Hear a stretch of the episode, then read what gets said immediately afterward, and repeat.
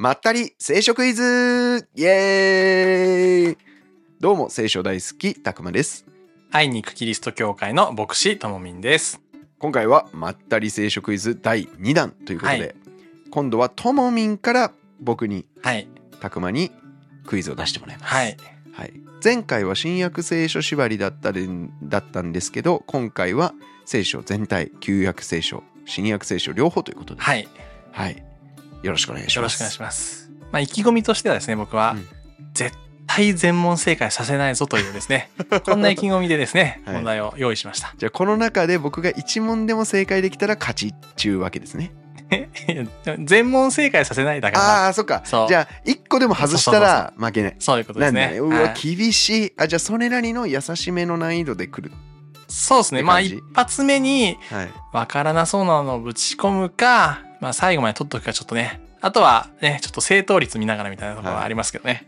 まあ、はいリスナーの皆さんも僕と一緒に問題の答え考えていただけたらと思います、はい。では早速参りましょうかはい。1問目ですね。じゃあこれはですね、ちょっと簡単な問題ですね。いきたいと思います。簡単、えーはい絶対正解できるやつだね絶対正解できるやつ出したいと思いますね。もう当てますよ僕やっぱ聖書好きなんでねあ、本当ですか、うん絶対当たる確信あるなはい。じゃあ第1問。はい。漫画ワンピースの中で聖書を持っているキャラクターいます。ちょっと待って あの聖書の問題だよはい。聖書の問題です。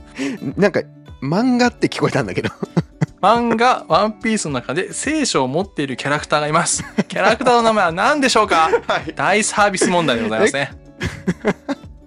ちょっとあのさ僕はい。が思ってた聖書クイズと全然趣が違って驚いているんですけれども。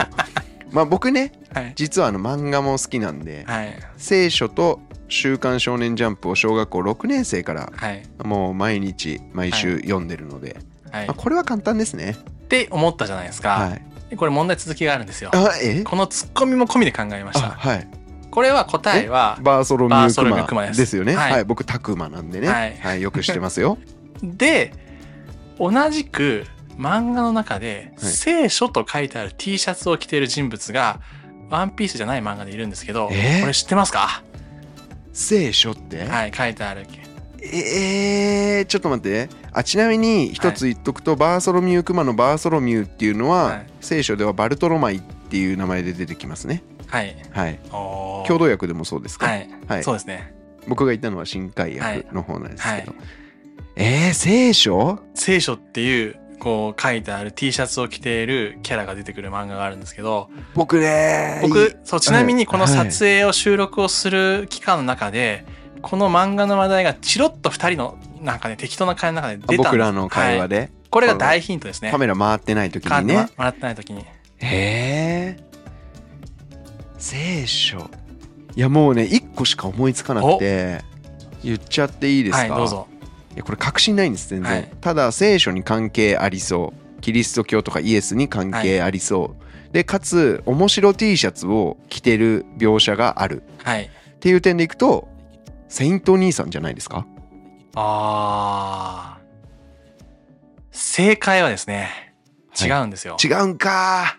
はい。あ。もうここで僕もう脱落してんじゃないですか？このコンポティション。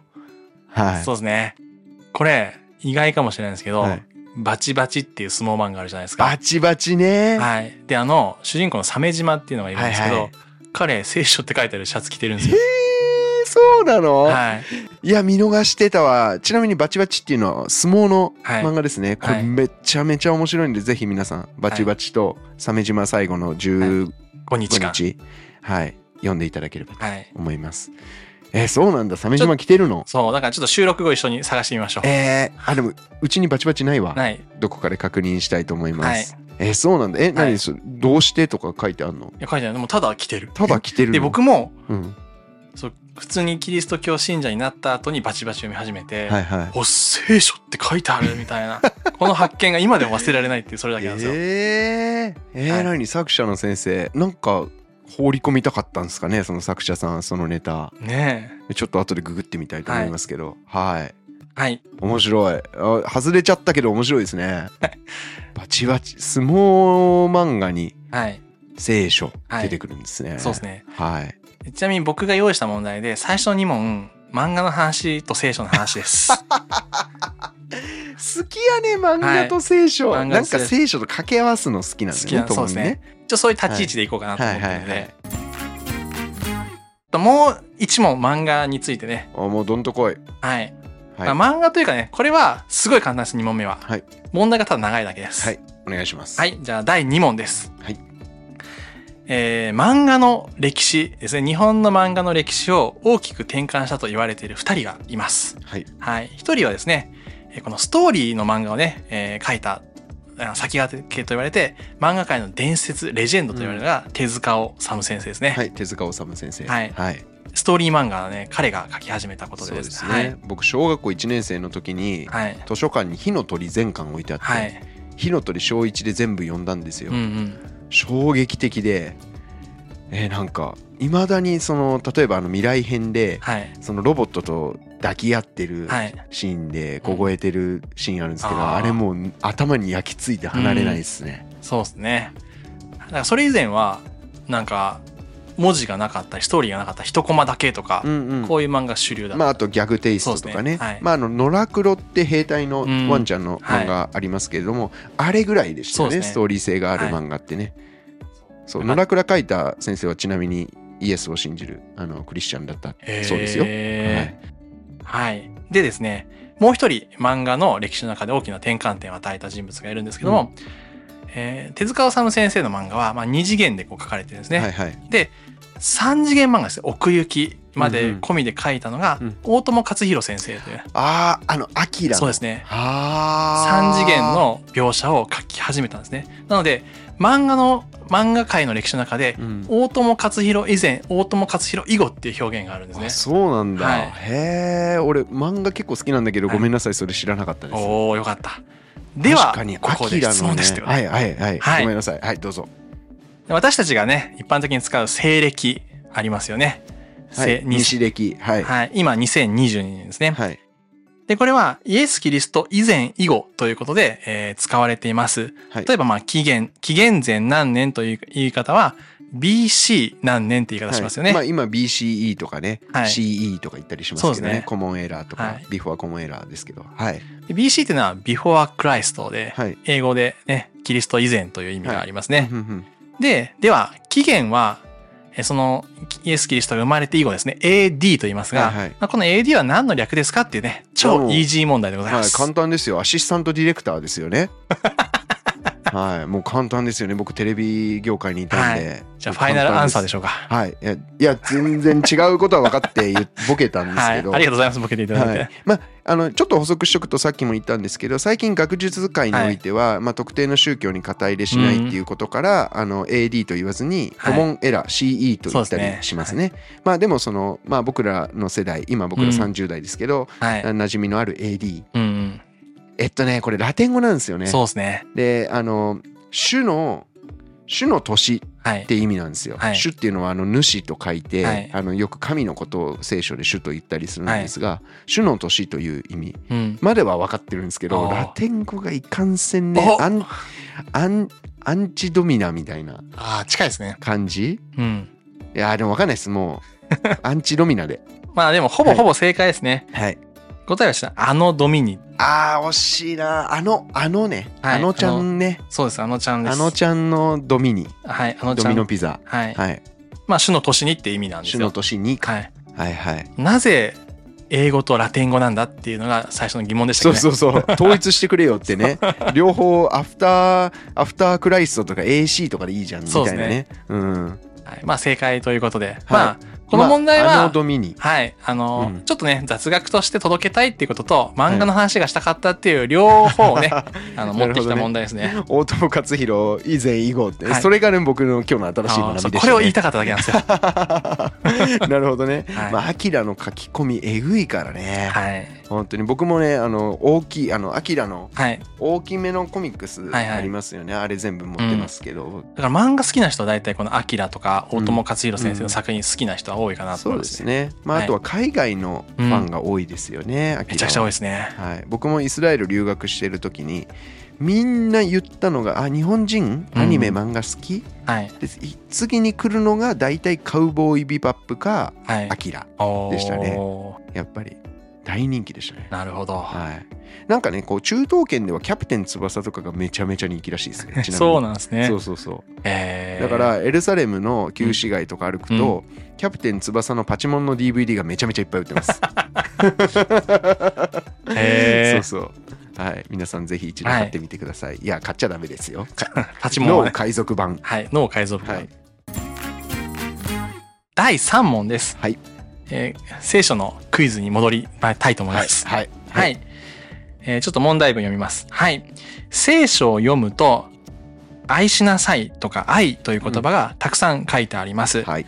まあ、例えば、神を愛しなさい。はい隣人を愛しなさい。はい敵を愛しなさい。はい。互いに愛し合いなさい。などがあります。うんでここで問題です。はい愛するには対象が必要です。そうだね。はい。先ほど、えー読んだものの中では対象としては神、うん。隣人、うん。敵、そして互いに愛し合いなさいと書かれています。はい。では、聖書の中でそれ以外、対象として誰を愛しなさいと書いてあるか。おお。はい。あこれも僕ははい一つパッと思いついたのがあって、夫よ妻を愛しなさいですね。あ妻じゃないですか？ー。はい。正解です。おおよっしゃさすがまあ妻ね見てますか？僕の妻この番組見てますか？はい僕は愛してるんですよあなたを はいはい。ありがとうございます。といはい。そういうことで、ちょっと簡単でしたね。そう、でも、よかったよかった当たった聖書はうん意外とちゃんとね、すべての人を愛しなさいって書いてないんですよ。そうだね、はい。うん、不特定多数の。ね、はい。言うけどそんなんでもないよねそうなんですよ。ちゃんと対象書いたんですよ。まずね、この聖書に出てくる神を愛することっていうのがあって、あとは身近な人と、まあ、敵っていうのは出会う人ってことで、私たちが人生の中で関係する人をですね、うんうん。ちゃんと愛そうとすること、うんうんうん。これを教えているんだなということが、うんうん。はい、大事かなと思って、なるほどね、まあ出会う人との関係性の中ではい。のプラクティス、そうですね。えーどう行動するか、うん。どう生きるかってことが聖書に書いてある。そうですね。ってわけですね、はい、はい、はい、ちなみに面白いのがはい、「夫よ妻を愛しなさい」って書いてあるのに、はい、妻には夫を愛しなさいじゃなくて夫に従いなさいって書いてあるんだよね。ね。まあこれちょっとこうジェンダー配慮的には、はい、あの気をつけなきゃいけない部分ではありますけれども、まあよく言われるのが夫夫は愛するのが難しい。うん、なかなか妻に愛情を伝えられない、で妻は逆にその夫にリスペクトを示せないっていうのがうん。弱さとしてあるんだっていう解説を聞いたことがあって、ああなるほどねって思いましたね。なるほど。こうまあこれ一般論ですけど、はい。女性は基本的に愛情を示すのはこうしやすいと。うん。だけれどもリスペクトを示すのが難しい。うん、逆に夫は仕事とかうん、こう一生懸命やって。だけれどもこう家帰ってきたらダラーンとしてビール飲んで、女性に「今日一日どうだった？大変だったね」とか声かけるのは難しいとか。なるほど。そういうことですね。はい。これ誰の話してんのかな？はい。確かに、あの、呼吸しなさいとはね、聖書書いてないんですよ。だ あ確かにね、から難しい、うん。自分の意思を払ってでもね、うん。こういうことをやるのがうん。大切だよってことを教えてくれるわけですよね。なるほどね。できないからこそね、うん。何度も教えてくれるなっていうのが思ったところですね。はい。続いて第4問ですね。これね、えー聖書の問題ですけど、うん。たくまくんが答えられるかどうか見ものだなっていうですね、持ってきました。ちょっと腕が鳴りますね。さっきみたいに漫画とかちょっと外に外れないやつなので、はい。はい。はい。第どんどこい。4問です。はい。えと12ありますが、はい。12のうち聖書に出てくる干支をすべて答えよ。ああなるほどね、あーめっちゃ面白い。はい。めっちゃ面白い、あ僕これ結構自信ありますよ。お、はい。えっ、と確認ですけどその動物が出てくればいいんですよね。そうですね出てくればいい例えば馬年ってあの午後の午とかはい午前の午って書きますけはい漢字が違うととかは大丈夫です。大丈夫ですねはい。まあじゃあ順番に行きましょうか。はい。えー、ねえ牛とらうだからね、えーはいネズミ。はい。はあ早速早速わかんねえわ。ネズミ。あのね食っちゃいけない食べちゃいけない動物いっぱい書いてあるところ、旧約聖書のレビ記ってところにあるんですよね。ネズミはあったかな？タヌキはあるんですよ。うん、ワニとかもあるんだけど、うんちょっとネズミパスで、ネズミパス。はい。牛は絶対出てきます。牛は出てきます。はい。で、虎、虎？虎はでもアジアにしかいないはずなんで出てこない。でえー、ねえ、牛。ネズミもね、じゃあ僕出てこないに最初ベットしときますね。はい。えーネズミ出てこない。はい牛出てくる。はい。ねえ、牛、虎、えー出てこない。はい。ウサギ、ウサギは出てきます。あの、お食べちゃいけない動物とうんか食べていい動物を羅列してるときに、ノウサギっていうのが出てくるので、はいこれ出てきます。はい。えー、タツ、タツ？タツは、これあれですか、目視録、ヨハネの目視録に出てくる竜出てくるんですけど、はいこれタツに入れていいんですか、まあ、そうするしかないですよね。あじゃあそれではい出てくるで。はい。タツ、ミ、ヘビ。ヘビはアダムとエヴァのところで出てくるので、はい。出てくる。はい。タツ、えー、ネウシトラ、ウ、タツ、ミ、馬。馬は、えっと、出てきます、聖書にはい。目視ヨハネの目視録に4種類の馬が謎に、えっと赤い馬とか青ざめた馬とか、はい黒い馬白い馬っていうのが出てきますし、はい。まあ、あとはその馬の軍勢もうん。あの勝利には、はい。えー勝利の頼みにはならないって書いてありますね。はい。まあ、そんなわけで馬は出てきます。はい。馬羊は、はいあの迷える子羊とかよく言いますけど、うんはいこれは聖書由来の言葉で、はいえー出てきます。はい。えー馬羊猿はい。猿猿。猿はい。いや僕あのゆるガクトハウスってはい。いうオーディション番組にチャレンジさせていただいて、まあ、な二次二次試験までではい。落ちてしまったんですが、えーそこに同じく2次に残ったねパンゴリラさんという方が、あのゴリラとか霊長類にめちゃめちゃ詳しくて、はい。ゆる霊長類学ラジオはい。やってらっしゃったんですけど、彼に聞きたいな でもね猿はねうん。基本的にやっぱアジアとかの生物はい。ってイメージがあるんですよ、はい。だからそうのんイスラエル地方、うん。イスラエルパレスチナ地方にはうん。いなかったんじゃないかなと思うんですよね、はいだから猿は出てこないにします、はい。えっとネウシトラブ猿鳥？はい。鳥。鳥は、えー出てきます。めちゃめちゃ出てきます、はい。あの例えばですけれども、うん。イスラエル民族がエジプトから脱出してきた時に、肉がねえ肉が食いたいと神に文句を言った時に、うずらの大軍を神が派遣して、はい。バー落ちてきて、はい。欲望に駆られた民がそれをドカ食いしたら疫病が流行って、はい。みんな苦しんで死んでいったっていう、あの そうですね。今私たちそのなんかはい。衛生観念持ってる現代の人間が聞くと、アホちゃうかって思えるエピソードありますね、まあ、はいそういうわけで鳥はたくさん出てくるので、はい。あの鳥は出てきます。なるほど。はい。猿鳥犬。はい。犬。犬か。えー。キツネは出てくるんですよ、うん。あのヘロデ王っていうのをキツネとか、うんうんあのキツネって言ったり形容してる場面が出てくるんですけど、いいああ犬出てくる出てくるえっとねイゼベルっていううん悪い王女みたいなのがいるんです、はい旧約聖書で。で最後突き落とされて死ぬんですけど、はいこのイゼベルの遺体を犬が全部食べちゃって、うんもう骨しか残らなかったみたいな描写があるので、出てきます。すごいですね。よかったこれこれこれ確信ありますよ。はい。出せた出せた。はい。最後ですね。サルトに犬イノシシはい。イノシシかこれ豚はイノシシに入らないですよねもともと原原種が一緒だったって言われてますけど、イノシシは僕今パッと出てこない食べちゃいけない動物にも出てこないので、うん。出てこないで、なるほど。じゃあ4つ出てこないってことですえっ、ね。とまとめるとネズミネズうん、ネズミと虎トラ、猿猿、イノシシイノシシ。はい。ファイナルアンサーでしょうか。ファイナルアンサーですはい。えー、じゃあ、12の干支のうち8出てくるということですね。はいはい。えー正解はですね、はい出てこないものだけ先に答えたいと思いますが、ははいこれは、虎だけです。えー、そうなの？はい。ねネズミ出てくるんですか？ネズミ出てきます。じゃあ、どこで出てくるか。はいこれね、わかる人ね、ほとんどいないと思います。はいはいはい。ちょっと興味あるわネズミはマジで分かんなかったです、えー、ネズミですね。はいどこに出てくるかと言いますと、はいえーちょっと旧約聖書読みたいと思います。旧約聖書のサムエル記上6章の5節にこのような記述があります。はいはい。口語訳聖書という訳で読みたいと思います。はい。それゆえあなた方の腫れ物の像と地を荒らすネズミの像を作り、イスラエルの神に栄光を期するならば、ということで、金のネズミね。はい。だからネズミそのものが出てくるかというと、また違うんですけど、ネズミという表現はここで出てきました。いやこれ出せたわ出せましたね。いや知ってたよまあネズミの像なんだけどね、はい本物のネズミじゃないあーそうそう6つの金のネズミ作るやつね、はい。そうなんですよ。ありました悔しいこれめっちゃ悔しいこれいやこれ悔しがっていただいてね、うわー大変嬉しいなと思いますけど。悔しいえ次は猿？猿ですね。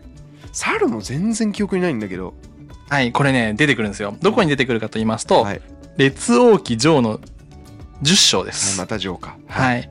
えー22節にこのような、表記があります。はい。これは王が海にタルシシの、えー船体を所有して、クジャクとか猿とか持ってきたんだ、はい、ヒラムの船体と、えーそう、もう一回言いますね。これははいはい。王が海にタルシシの船体を所有して、ヒラムの船体と一緒に航海させ、タルシシの船体に3年に一度、金、銀、うん。えー象牙、うん。象牙？象牙？象牙象牙。猿、クジャクを乗せて来させたからである。はい。悔しいこれさいやーこれねあの今でいうはいレバノンの方の王様とはいソロモン王っていうのが仲良くなって、はい。でそのレバノンの方からいろんな貢ぎ物をね送らせるわけだよね、はい。レバノン杉とか、はい。えーいろんな珍しいものさっき言った象牙とかうんクジャクとか猿とかをこう輸入してたっはい。ていう話が出てくるうわ知ってました。これあー悔しい。しかもさこれうん俺読んだ時に、うん。猿とかクジャクって聖書に出てくるんだと思ってあこれ 小学生とかにクイズで出そうって思ったのを覚えてますわ。いやー、じゃあ悔しいですね。自分が出そうと思っはいた問題答えられなかったやつ、うわくうえこはい。れめっちゃ悔しい本当に。じゃあ最後、イノシシですね。はい。そう。イノシシ全く分かんないですね。これはですねすね。旧約聖書の詩編80編の、はいえーちょっと、えーこれだと13節ですね。はい林のイノシシはこれを荒らし、野のすべての獣はこれを食べますと。ちゃんと出てくるんですよ、イノシシが。これはねちょっと正直言ってはい覚えてなかったですねはい。ということで、虎だけがですね、出てきません。はい12の干支のうちですね。いやー悔しいと同時に、はい。あのやっぱりなんていうんですかこれ聖書雑学として面白いですね、はい干支で出てこないのは虎だけ。はい。えこれ今日皆さんリスナーの皆さん 覚えて帰ってください、まあ僕ね聖書にかなり自信があったんですけれども、やっぱりこうたくさん間違えてしまったということで、まあ猿も木から落ちうん。るっていうことですね、はい。いやー、ちょっとしかも聖書の内容だけでこんなにうならせられたということで、僕は大変満足しておいやりますね。もうめちゃめちゃ悔しかった 本当に。くっそ。じゃあ、第5問目です。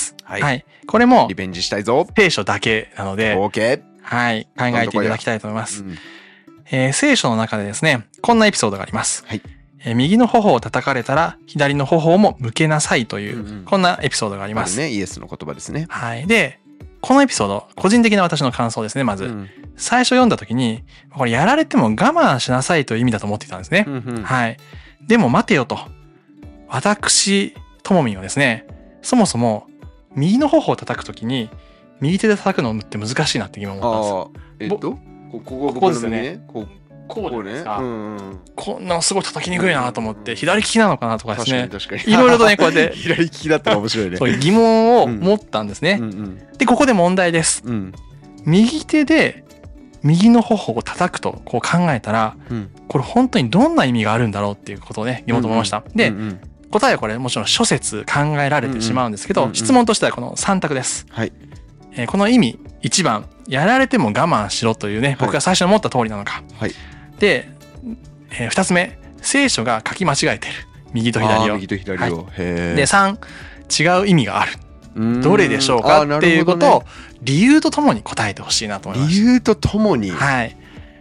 えっとねこれ僕が聞いたことある話って言いますと、はい。えこれ大学の時の教授が言っていたんですが、こうユダヤ教の文化でうん。は、こう平手打ち、はい今でいう僕たちが手のひらで相手の頬を打つっていう行為よりも、この手の甲、うん。バックハンドうでん。叩く方がより侮辱的だったっ。ていう説を聞いたことがあって、はい。ですからこう右の頬を右手で叩かれたうん。っていう行為は、はいよりこうすごい大きな侮辱的な行為をされたっていう意味があるはい。っていうふうに、えーうん聞いたことがあるんですよね。ですから、えー僕の答えは3番のうん別の意味がある。あファイナルアンサーはい。素晴らしい解説とともにありがとうございます。その通りなんです。ー。おはい。はい。でまあもちろん文化背景知らなければこれってすごい難しい問題ですけど、うんうんちょっとその、えー話してくれたことを補足しますと、はいそう。だから右の頬を右で叩くっていうのは、はい、じゃあちょっと YouTube の方はね映像で見てくださいね。こういうことなわけですよね。ねはい。でこう叩けないじゃないですか。うんもう最大の侮辱と暴力を通して相手を罵るっていう行為なわけですよね。うんうんで、これを耐えなさいってことは僕最初意味だと思ったんですね。うんうんやられても。うんうんで、また反対側もた、ね、叩かれなさいって意味だと思ったんですけど、うんうんこれは最大のリベンジなわけですよ。うんうん叩かれた方の。はいはい。要は、左の頬を向けるっていうことは、うん。右手で叩いた人は、うん。また右手叩くと今度手のひらで叩かなきゃいけないんですよ、こうやって。はい。で、これは侮辱行為じゃなくて、うんうん。ちゃんとした関係性がある人にしか叩かない行為なんですね。ああそうなんだ。はい。ということで、侮辱をする相手の最大のリベンジは、左の頬を差し出すことで、うん。君と俺は叩いたら対等の関係だぜっていうことをさせるって。なるほど、じゃあ180度ちょっと解釈変わってきますね。ね。の文化背景を知ってると、はい。えーじゃあつまりイエスは、はい。やられたらやり返す。